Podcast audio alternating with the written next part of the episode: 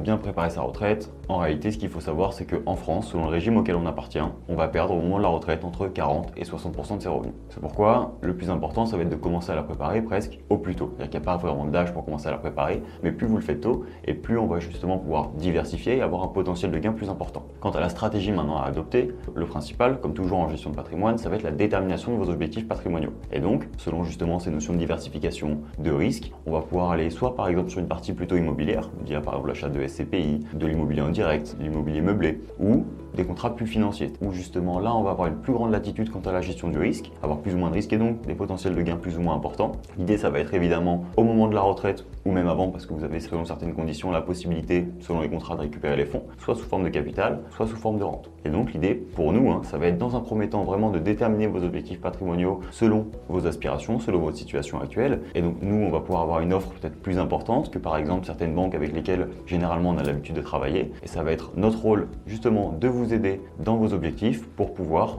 déterminer la stratégie optimale à adopter. Si vous aussi vous posez la question de savoir comment préparer votre retraite, n'hésitez pas à nous contacter et un de nos conseillers vous aidera au mieux et vous donnera la documentation et les explications nécessaires.